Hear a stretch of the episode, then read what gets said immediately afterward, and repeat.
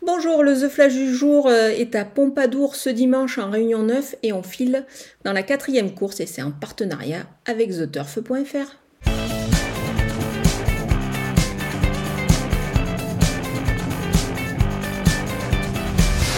Le numéro 9, Bell West, n'est pas sorti des quatre premiers euh, cette année. On peut dire que c'est vraiment un, un, cheval qui fait preuve d'une belle constance. Il reste notamment sur deux victoires et je pense qu'ici il trouve vraiment un engagement sur mesure.